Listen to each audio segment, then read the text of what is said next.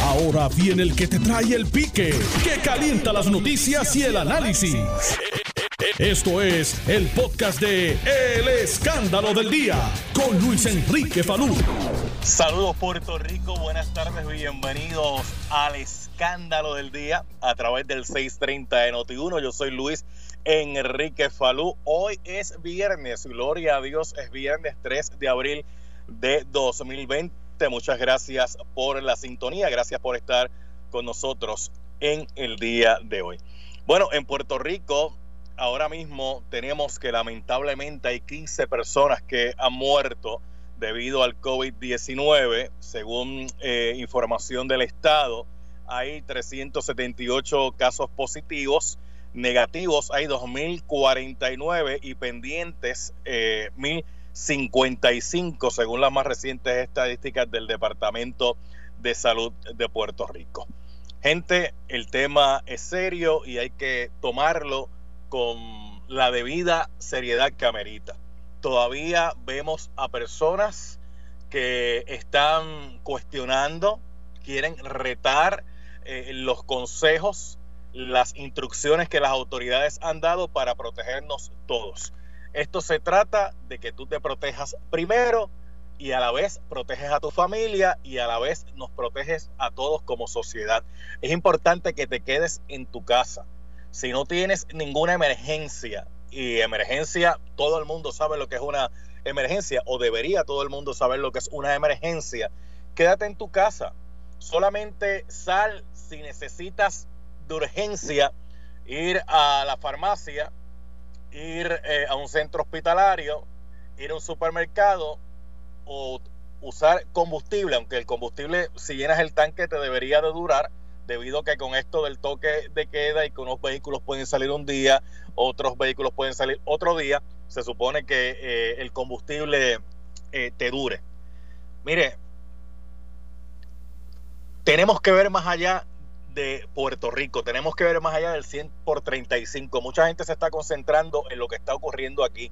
Hay países donde lamentablemente esta situación se les ha salido de las manos. Y se le ha salido de las manos no porque el Estado no haya intervenido inmediatamente, sino porque la ciudadanía continúa retando las instrucciones que se le han dado. Mire, ahora mismo lamentablemente en Puerto Rico tenemos policías contagiados.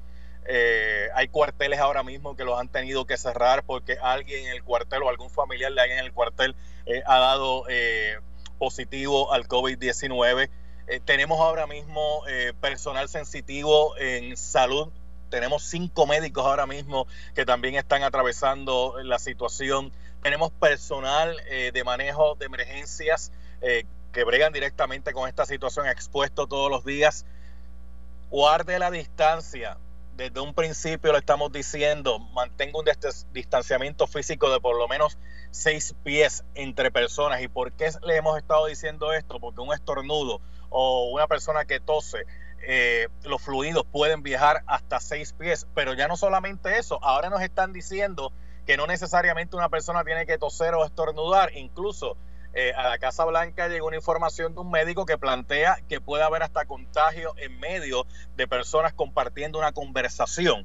Ustedes recordarán que aquí al principio del programa, cuando esto comenzó, yo le planteaba que hay personas que uno tiene que mantener la distancia porque cuando hablan, lamentablemente, ¿verdad? Pues eh, gotas de saliva son expulsadas eh, y uno tiene que mantenerse alejado de estas personas. Yo hice un contacto con una persona en Ecuador. En Ecuador hay una crisis enorme ahora mismo. La gente que está siguiendo las noticias internacionales se han percatado que es el país latinoamericano que en este momento más casos está reportando y donde lamentablemente ha colapsado el sistema de salud y donde lamentablemente ha colapsado también las funerarias.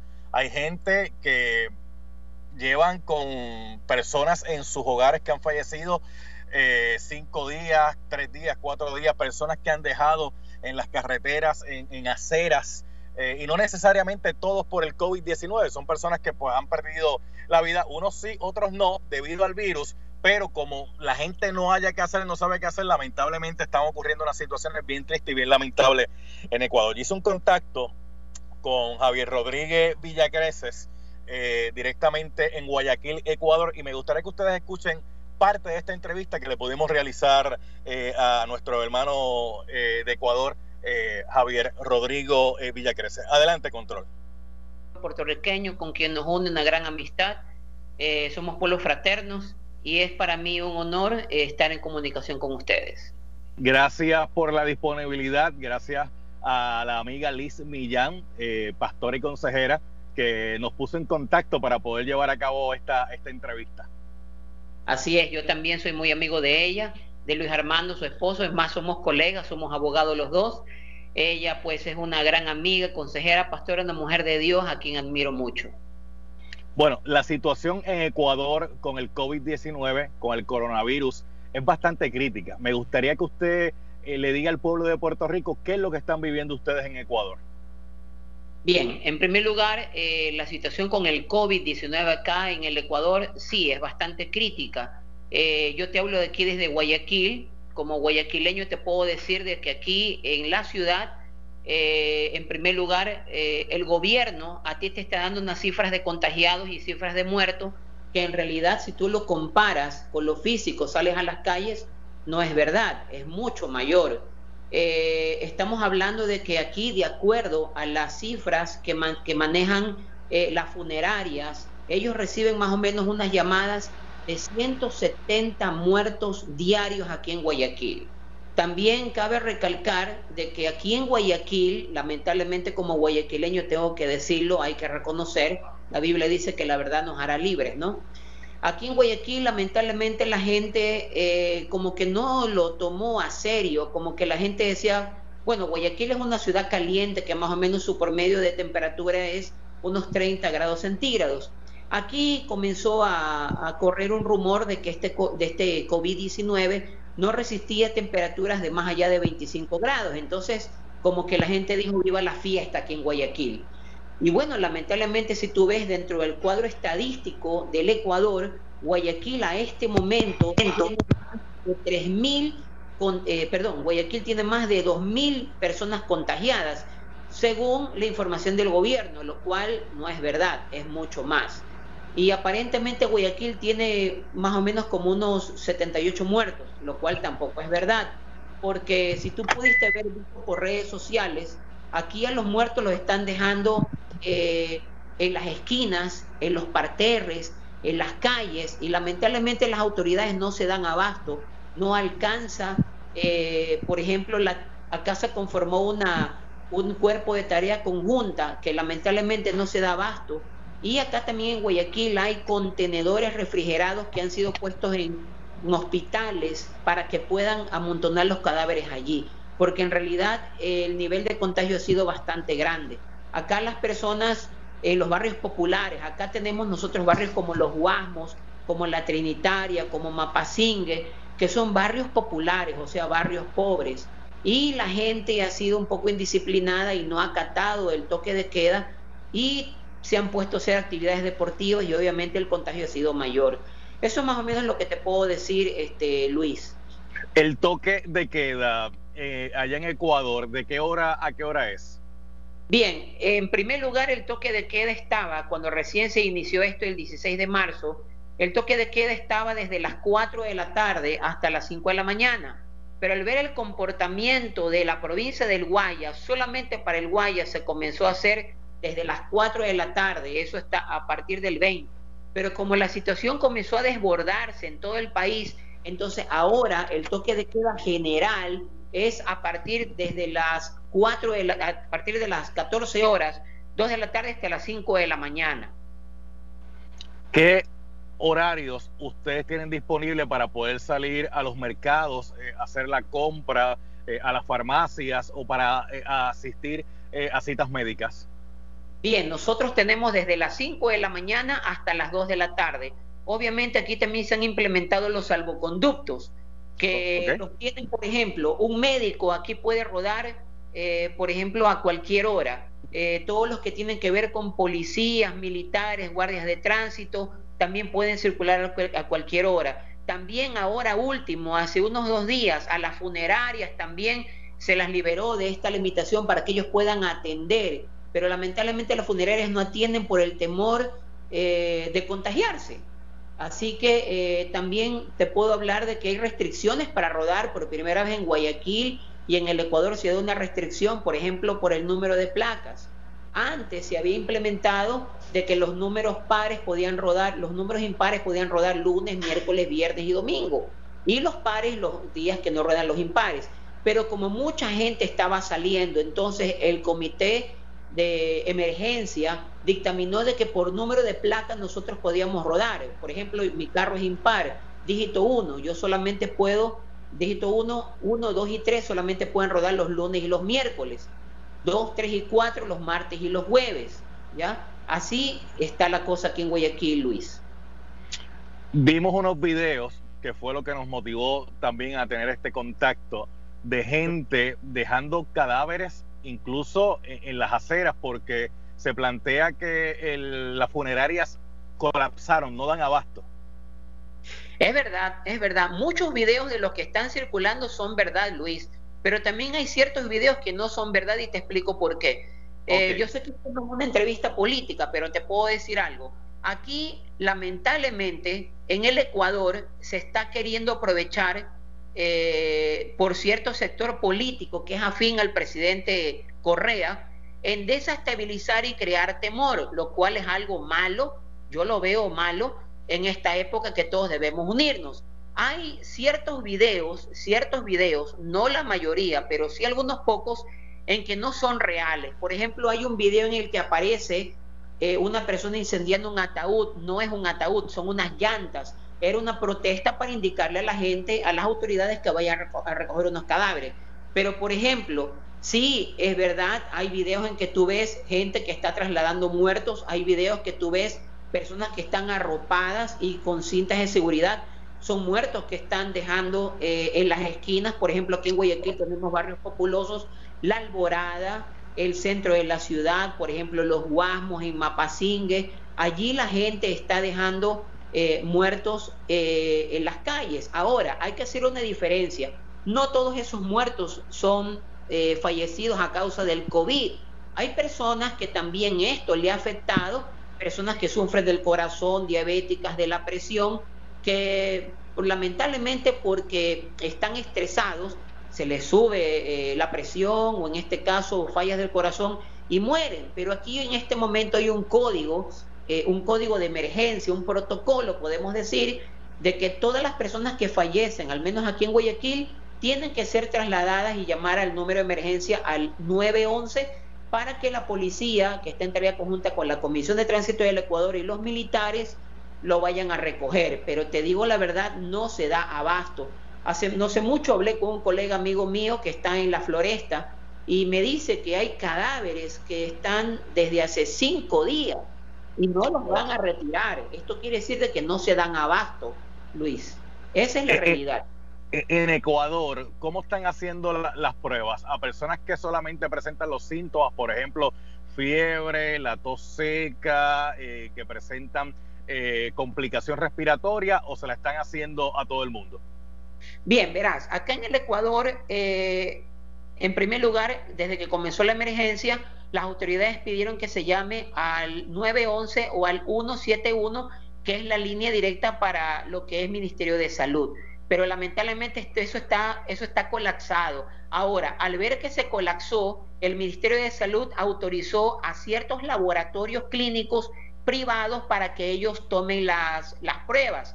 Pero eso también colapsó. Tú puedes ver colas de autos eh, de cuadras yendo a los laboratorios para que les tomen las, las pruebas. Ahora, aquí eh, está haciendo las pruebas solamente eh, dos instituciones que son el Instituto, el INSPI, que es el Instituto de Epidemiología aquí en el Ecuador, que hay en Guayaquil, que hay en Cuenca, que hay en Quito. Entonces, todas las muestras que se toman en Guayaquil tienen que irse a Quito. Lamentablemente se han centralizado las cosas y obviamente no tienen todos los eh, la maquinaria, los insumos suficientes para poder eh, revelar los resultados inmediatamente. Por ejemplo, aquí alguien que se hace un examen de COVID, mucha gente ha muerto y recién después, dos, tres, cuatro días de muerto, saben que ha muerto de COVID. Por ejemplo, aquí un promedio de cinco días se toma conocer el resultado por esa burocracia que tienen que mandar aquí todas las pruebas. Así es la cosa, Luis. El sistema hospitalario, ¿cómo está respondiendo? Bueno, ahí ustedes escucharon a Javier Rodrigo Villacreces directamente desde Guayaquil, Ecuador. ¿Y por qué le quisimos presentar a ustedes esta información? Porque fíjense que el denominador común del aumento en los casos de COVID-19 es que la ciudadanía ha hecho caso omiso a las instrucciones que el Estado les ha estado brindando. Acá en Puerto Rico es bien importante, bien importante seguir las instrucciones que nos están brindando los consejos de quedarnos en nuestro hogar. La mayoría de la población en Puerto Rico podríamos decir que están eh, llevando a cabo el toque de queda y están llevando a cabo como las autoridades eh, han planteado el distanciamiento físico. Pero todavía hay uno que otro eh, que insiste, ¿verdad?, en no protegerse, en no guardar el distanciamiento físico, el estar prácticamente en la calle todos los días y lo hemos visto con los arrestos que la policía ha estado llevando a cabo de gente violando toque de queda. No se exponga, no se exponga. Félix Delgado Elcano, el alcalde de Cataño, en la línea telefónica. Alcalde, saludo, buenas tardes. Alcalde, ¿está por ahí? Sí, te escucho, Falú. Saludos a ti, a la gente que nos escucha. Un fuerte abrazo a todos ¿ah? en esta situación. ¿Cómo está usted? Pues eh, nada, eh, con, esta situación, pero físicamente estamos muy bien, la familia también está bien, guardados prácticamente todos. En su municipio usted eh, instaló dos eh, cápsulas para que se pudieran llevar a cabo las pruebas de una manera segura por personal médico. Sí, en efecto, eso fue la semana pasada. Eh, esto es un concepto similar, ¿verdad? No, no es igual, pero similar al que usó Corea del Sur o el que está usando Corea del Sur. Nosotros la adaptamos a la realidad de nuestro municipio y a la, a la característica y tenemos dos cápsulas que cuando la gente ve, viene con algún síntoma que le tengamos que hacer la prueba, pues lo, metemos en esa cápsula, los médicos y los salubristas están dentro de un shelter, eh, un shelter es prácticamente una carpa con aire acondicionado y equipo médico adentro para que tengan movilidad. Y así no el paciente no exponga a los salubristas y no se nos enfermen. Como tú muy bien sabes estos días ya se ha anunciado que varios salubristas, doctores ya están contagiados y eso es lo que no queremos, que, que no pase lo que está pasando en Italia, en España, que los salubristas, que son nuestra primera línea de defensa, se nos enfermen. Ahora mismo, ¿a cuántas personas le han podido realizar la prueba en su municipio, alcalde? Nosotros aproximadamente ya tenemos siete personas que le hemos hecho la prueba molecular. Hoy comenzamos las pruebas rápidas por cervicarro. Ya me dicen que el conteo son como 10, 15 personas quiero aclarar que solamente son gente, eh, ¿verdad? Son para, lamentablemente no tenemos tantas pruebas, solamente es para las personas de Cataño que tengan algún síntoma que le vamos a estar haciendo la prueba. Alcalde, ahora mismo en eh, su municipio, ¿nadie ha arrojado positivo? Eh, dos personas, eh, por lo menos las pruebas que nosotros hemos realizado, ninguno, hasta el momento. Sí, ya se, ya el Departamento de Salud ha reportado dos positivos. Eh, entendemos que son gente que ha ido a hospitales privados y pues le, han hecho la prueba ya, pero las pruebas que hemos hecho en Cataño, en nuestro municipio, en nuestro CDT, todavía no ha, ninguno ha arrojado positivo, gracias a Dios. a eso me refería, pero ya hablando ya de esos dos casos que hay, ¿Usted tiene información, alcalde, de esos dos casos? Eh, si son residentes de Cataño, si son personas de otros municipios que trabajan en Cataño, eh, y, si tiene conocimiento eh, del área específico. Mira, lamentablemente no. Y ese es el llamado que varios alcaldes y en mi carácter personal hemos hecho al gobierno central, que nos den la información porque así nosotros también podemos monitorear a esas personas y, y, seguirle el tracto, ¿verdad? Que es lo que pidió Betito, el, alcalde de Tuabaja, el alcalde de Calle, y lo estoy pidiendo yo también. Yo creo que es importante que todos nos unamos en este esfuerzo para nosotros mandar personal de manejo de emergencia, a la policía municipal y así hacer este la, vigilancia eh, que, que tengamos que hacer y seguirle el tracto a esta persona para que no se contamine o se contagie otra persona más. Alcalde, hay varios eh, homólogos suyos que han tomado la determinación de tener algún tipo de control de acceso a sus municipios. Digo, yo siempre lo veo en usted que Cataño lo que tiene son cuatro calles. yo lo veo en usted con eso. Usted me dice, no, no son cuatro, son ocho, pero bueno. Después, de frente yo te contesto. Pero en efecto, Cataño es el municipio más pequeño, esa es la realidad pero al día de hoy... Y, sería, y sería fácil eh, poner un control de acceso en Cataño. Sí, la realidad es que eh, en, Cataño la gente está respetando el toque de queda. Sí, siempre hay sus situaciones particulares, pero al momento se está respetando el toque de queda. Si yo veo que eh, se sale un poco de, control la situación del toque de queda, ahí tomaré otras medidas más, más, más agresivas, más drásticas, ¿verdad? Hasta el momento no está sobre la mesa cerrar ninguna calle. Tenemos el patrullaje preventivo, tenemos la policía este, llamándole la atención a las personas que estén en la calle. Eh, hasta el momento todo está en orden, pero no cierro la puerta a que si lo tengamos que hacer para mayor seguridad para nuestro pueblo, lo vamos a, eh, lo vamos a implementar. Aunque la mayoría de la población realmente ha estado eh, cooperando, la mayoría de la población se ha estado quedando en su casa. Lo cierto es también de que eh, el Estado debe brindarle la información al ciudadano lo más detallada posible para que se pueda, ¿verdad?, eh, proteger aún más de esta situación, porque, alcalde, prácticamente está todo cerrado, esa es la realidad, pero ahora mismo los supermercados siguen funcionando, las estaciones de gasolina siguen funcionando, los restaurantes de comida rápida y restaurantes eh, que pueden brindar el servicio a través de eh, carry out siguen funcionando. Y la realidad es que eh, ahí es donde la gente se concentra en estos momentos cuando va a hacer algún tipo de diligencia. Incluso también las la farmacias siguen funcionando. Sí, e, e, en efecto, ¿verdad? hay mucha gente pues, que tiene que hacer compra. ayer eh, muchas personas mayores eh, recibieron el seguro social entre ayer y hoy. Yo sé que eh, tienen deben de estar haciendo compras porque muchas de las personas, tú sabes, que, que viven de quincena a quincena, que, que, es complicado y pueden hacer compras grandes.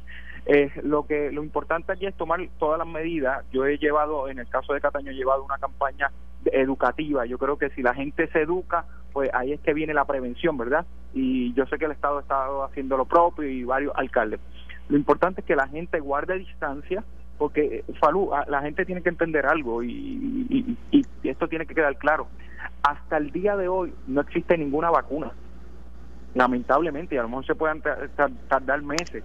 Lo importante es que se guarde distancia, que te pongas la mascarilla correctamente este y que tomes todas las medidas eh, necesarias, porque no es que tú te contagies, es que contagies a otra persona y esa persona pueda morir, incluyendo un familiar tuyo. Sí, yo voy a seguir dialogando con usted, alcalde, más adelante. Gracias por haber estado un ratito acá con nosotros en el, en, el programa. Y la exhortación nuevamente a la gente, fíjese, cuando hablaba con Javier directamente desde Guayaquil, Ecuador, eh, el planteamiento que había allá, debido porque a la gente, pues al no seguir las instrucciones, pues se le salió de control, es que incluso hasta para las compras, para que la gente vaya a los mercados, lo que han hecho es allá utilizan la cédula de identidad, que es una identificación que tiene un número, y unos pueden salir un día y otros pueden salir otro día. O sea que no solamente se ha quedado en el control de la utilización del vehículo de motor que la gente pueda salir a la calle o no, sino que también han incluso ido a la utilización de la cédula. Acá en Puerto Rico me imagino que sería, ¿verdad? Todo el mundo tiene un seguro social para que me entiendan. Dependiendo el último número del seguro social, pues ese día podría salir o ese día no podría salir. Y así tienen un mayor control. Sí, eso, eso es una opción que el, gobierno central lo debe estar eh, eh, analizando, ponerlo sobre la mesa, pero como tú muy bien dices, Falú, yo creo que lo más importante es que la gente se quede en su hogar, eh, que salga lo menos posible. Sabemos que hay que salir algunas veces a la farmacia por, alguna situación particular este o al supermercado, pero trate de no llevar a toda su familia, solamente una persona por familia que vaya al supermercado, que lleve toda su protección, que se mantenga con alcohol eh, lavándose las manos, rápido que se monte el carro, desinfectando todos los artículos que compre y así por el estilo yo creo que podemos eh, mitigar eh, esta situación del, del coronavirus. pero lo importante es quedarse en su casa de salud. Gracias, alcalde Félix Delgado, el alcalde de Cataño. Te, debo, Buenas tardes. te dejo, don Tío, tan pronto pase esto. Así que nos veremos pronto, hermano. Nos veremos. Este, vamos a la pausa, Nelson. Regresamos en breve. Estás escuchando el podcast de Noti1. El escándalo del día con Luis Enrique Falú. Gracias por estar con nosotros. El alcalde del municipio de Lajas, Marcos Turín Irizarri. Señor alcalde, saludo. Buenas tardes. Buenas tardes, Falú y todos los amigos de, de Noti1. Buenas tardes a todos. ¿Cómo, ¿Cómo está usted, alcalde? Bueno, este, activo. Estoy pendiente a todo lo que concierne a mi pueblo. Preocupado porque si hay algún caso que no me haya notificado, porque sabemos de uno, pero no tengo conocimiento al respecto. Estoy bregando con la limpieza eh, y aspiración de cuartel de la policía, de bomberos, de supermercados, de diferentes áreas y eh, los puntos de cotejo que hoy está establecido en la 110 en la 101 eh, para pues este minimizar la entrada de personas que no tengan una eh, causa justificada por la orden de la gobernadora eh, movilizarse para mucho menos llegar a otro pueblo. Ah, lo que hemos hecho ha sido bien positivo y estoy pues este, preparándome para la conferencia que tenemos a las dos vía teléfono con el secretario, todos los alcaldes, y pues trabajando duro y preocupado y en cierta medida nervioso porque es una responsabilidad grande y todos tenemos que participar, pero la mejor forma de participar es quedándose en su casa. Señor alcalde, en esos puntos de cotejo que usted eh, ha colocado en su municipio, obviamente los alcaldes tienen el control, entre comillas, de las carreteras municipales, pero sobre las estatales ya el secretario ha dicho que primero tienen que consultar y coordinar con el Departamento de Transportación y Obras Públicas. Esta mañana la gobernadora me escribió un mensaje felicitándome por la acción que había hecho, ya que va a tono con su orden ejecutiva, y me pidió que me comunicara inmediatamente con el secretario de Transportación y Obras Públicas, su ayudante Freddy, eh, me llamó y ya hicimos la petición y ya fue aprobada. Eh, de dicho de paso, nosotros no vamos a cerrar ninguna calle. Eh, nosotros lo que vamos a hacer son puntos de cotejo por la seguridad de las personas y para que vayan entendiendo que hay que honrar y cumplir la orden de la gobernadora, que sencillamente quedarse en su casa, a menos que sea para situaciones que ya estén verificadas y que presenten pruebas, como ha pasado y como va a seguir pasando, ¿verdad? Porque tenemos eh, a veces la, la, los, los, familiares solos y a veces tiene que ir su hijo a llevarle comida. Eh, en el caso de Guánica, que no tiene supermercado, pues le permitimos, ¿verdad?, a los guaniqueños que vengan al supermercado de Laja y que una vez termine, pues lógicamente a su pueblo. Estamos apoyando a los hermanos de Guánica porque no podemos cerrar frontera a quien necesita. Y ese pueblo prácticamente no tiene nada, pero o sea que no es tan restrictiva, pero sí amparada en la orden ejecutiva de la gobernadora. Alcalde, su municipio es uno de los que es visitado por miles de personas en tiempos normales. Estamos en la Semana Santa, eh, prácticamente viene por ahí y pues mucha gente lo, lo, lo, que hace es pues se va a los municipios eh, del área oeste de, Puerto Rico. Obviamente en este caso le estamos diciendo a todo el mundo que se quede en su casa, pero lo cierto es que a pesar de que se le está pidiendo a la ciudadanía que se quede en su casa y la mayoría de los ciudadanos están cumpliendo, hay unos, hay uno que otro por ahí que alcalde es como todavía no saben por dónde le entra el agua al coco. Entonces eh, retan este tipo de órdenes. ¿Qué usted va a hacer allá en su municipio? Bueno, precisamente la orden de, de cotejo, eh, de carretera, eh, tiene que ver muchísimo con eso. Eh, los comerciantes de la palguera eh, me llamaron preocupados, ellos tienen una asociación, ya que la orden de, mía era cerrar todo comercio, todo comercio, toda hotelería y todo hotel que ya está debidamente cerrado. Y me informaron que estaban viendo como personas rajadas de otros pueblos como que caminando por ahí y se habían enterado de que algunos algunas personas residentes estaban eh, por el programa Airbnb eh, alquilando inclusive eh, las casas que están enclavadas en la palguera, en el agua, en el poblado y en la área de Colina, que es el área de la residencia más costosa en la palguera. Y entonces, pues, yo hice la, la debida, tomé las debidas precauciones, cerramos la rampa para que no haya nadie que pueda tirar su bote. Eh, tengo en las costas a, Fura, tengo al Coast y recursos naturales dando vigilancia continua, porque por primera vez, Falú, yo tengo que decirle al pueblo de Puerto Rico que no vengan a la que no vengan a la palguera. O sea, no, no hay razón para ir a la palguera. Eh, ya llegará el tiempo de compartir y de visitarnos como siempre y las puertas se abrirán, pero cuando ya el mundo, Puerto Rico y Lajas, ya tengan el levantamiento del toque de queda, eh, claro está dirigido por nuestra gobernadora para entonces poder seguir eh, con la eh, con el éxito que ha tenido la palguera, que hoy por hoy es el centro turístico más visitado prácticamente en todo Puerto Rico.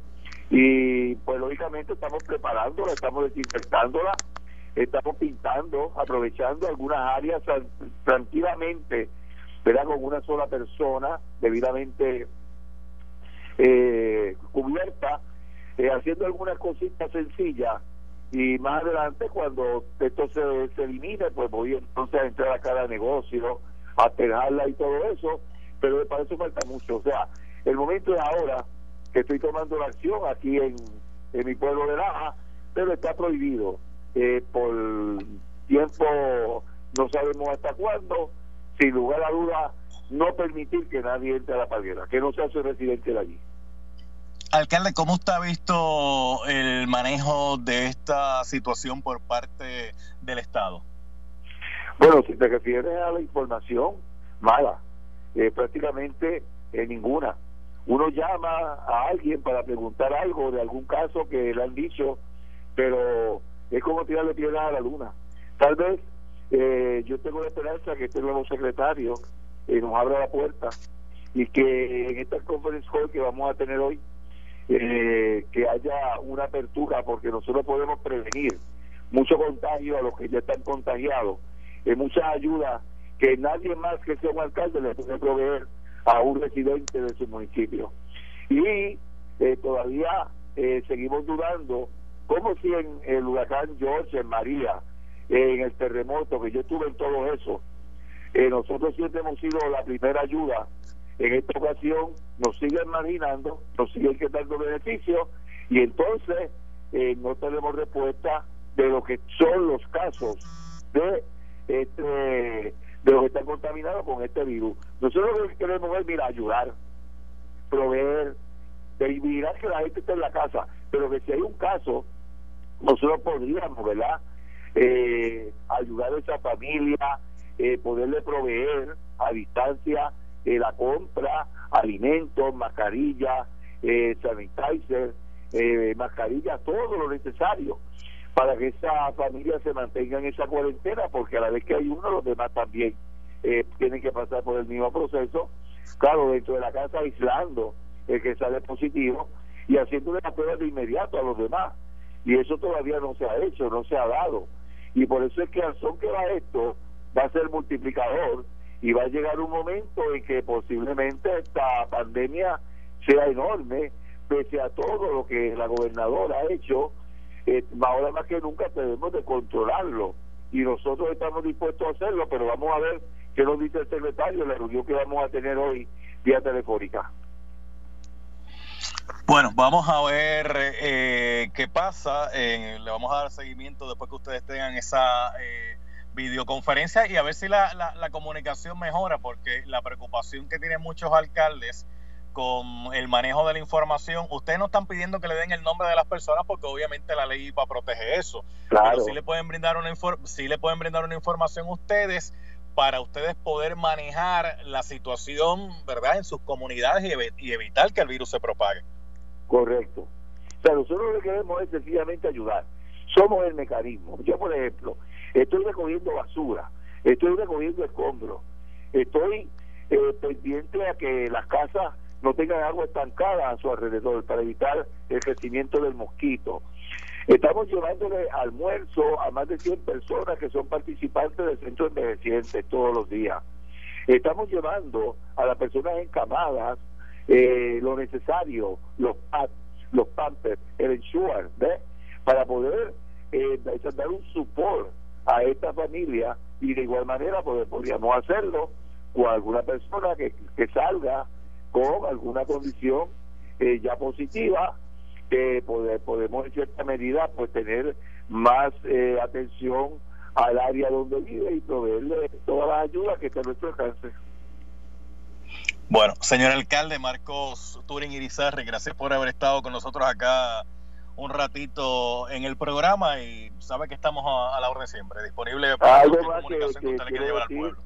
Sí, algo más si me permite es que esta semana que viene la Semana Santa, entiendo que por primera vez toda la todo el país y el mundo va a celebrar lo que es una verdadera Semana Santa y en su casa y en su familia.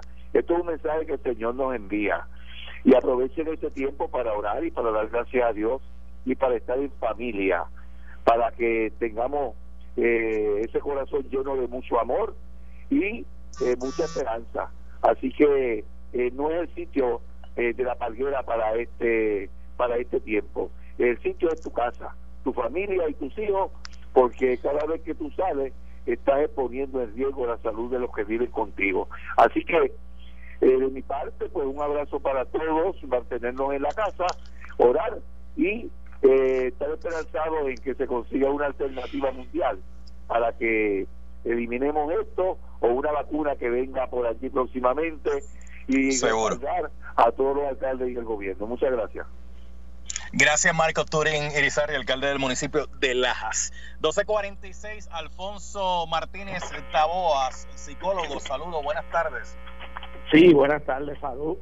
Como siempre aquí, pendiente a todo lo que está sucediendo. Un saludo a todos. Y como de costumbre en el programa, le llevamos lo que está aconteciendo, la información, pero también le llevamos eh, un mensaje eh, a la ciudadanía sobre cómo manejar la ansiedad ante esto que estamos viviendo, cómo sí estar atento a las informaciones, cómo sí estar atento a lo que está ocurriendo, pero sin sobreexponernos eh, que nos pueda crear otro tipo de problemas, como podría ser problemas de salud mental.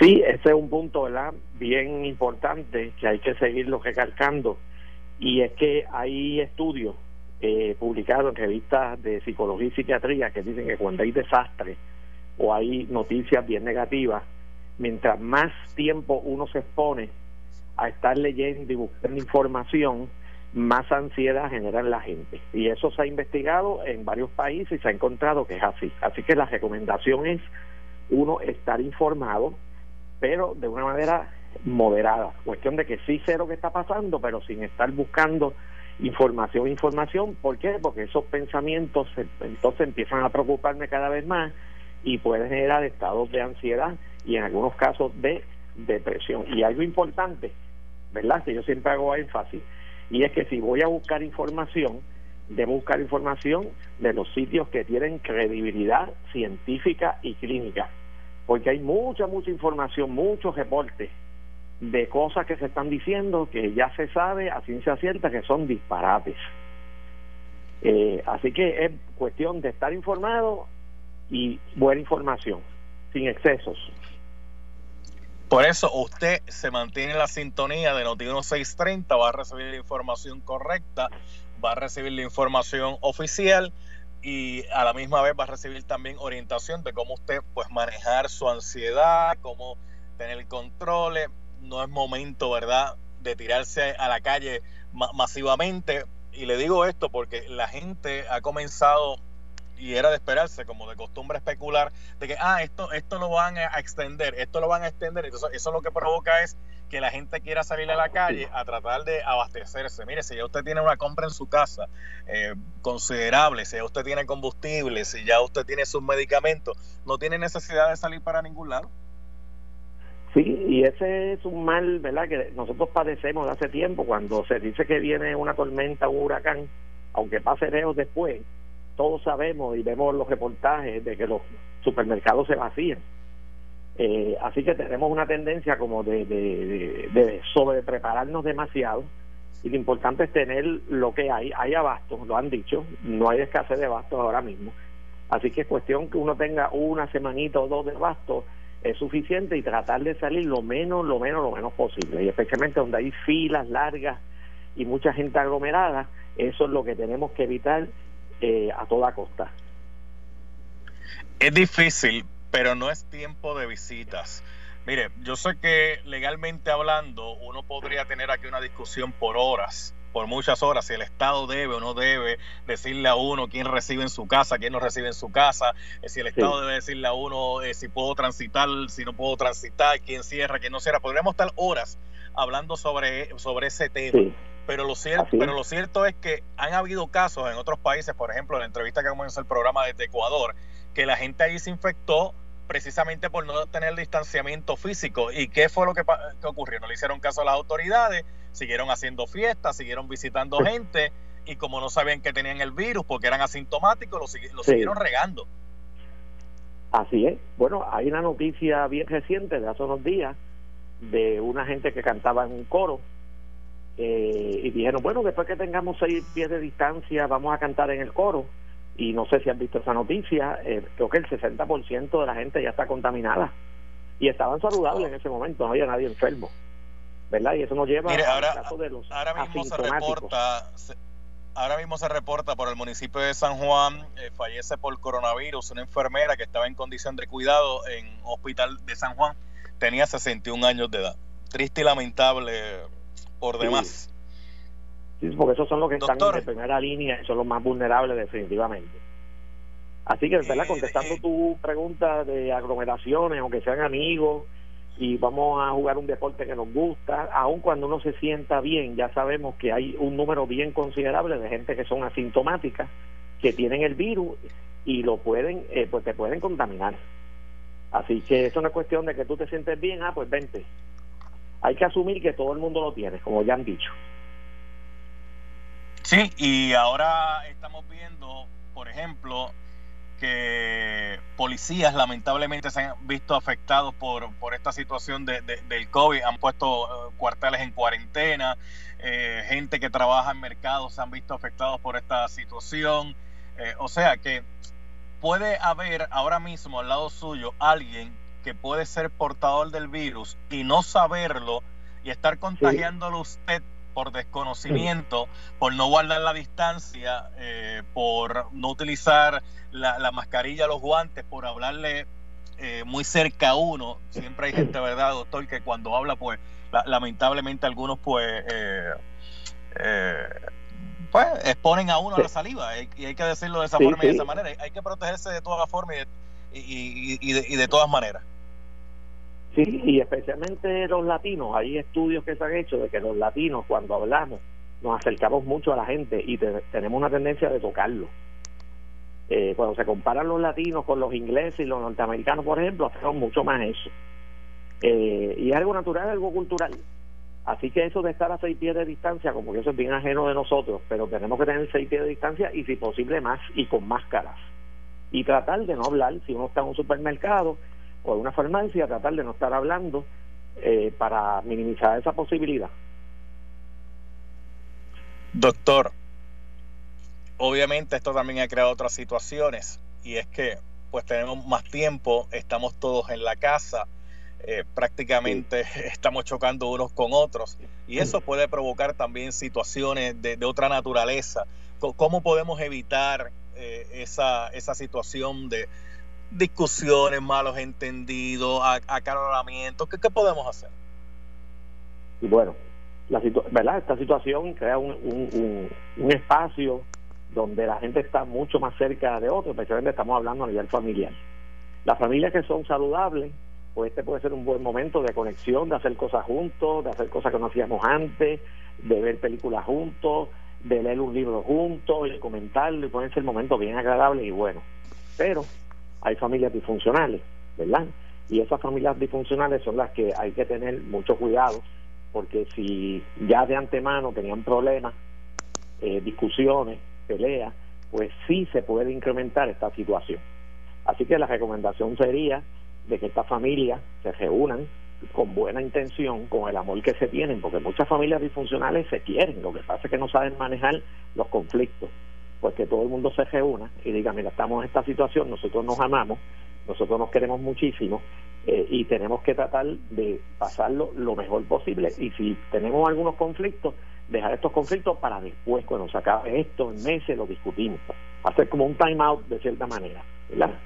Y creo que te dije en una conversación anterior que las parejas que donde hay un potencial de violencia, potencial de violencia real, pues entonces remover a una de esas personas a otra casa, a la casa de tu hermano, de tu prima, de tu mamá, momentáneamente para evitar tragedia. Doctor Alfonso Martínez Taboa, gracias por haber estado con nosotros también un ratito acá en el programa. Claro que sí, con mucho gusto. Hasta luego. Y si usted tiene una situación de ansiedad, eh, no tiene con quién comunicarse, no tiene con quién dialogar, puede llamar a la línea Paz 1-800-981-0023. Bueno, son las 12.55, yo me estoy despidiendo, no se retire nadie, por ahí viene el licenciado Eddie López, Noti 1 Continúa. Esto fue el podcast de Noti 1630. El escándalo del día con Luis Enrique Falú.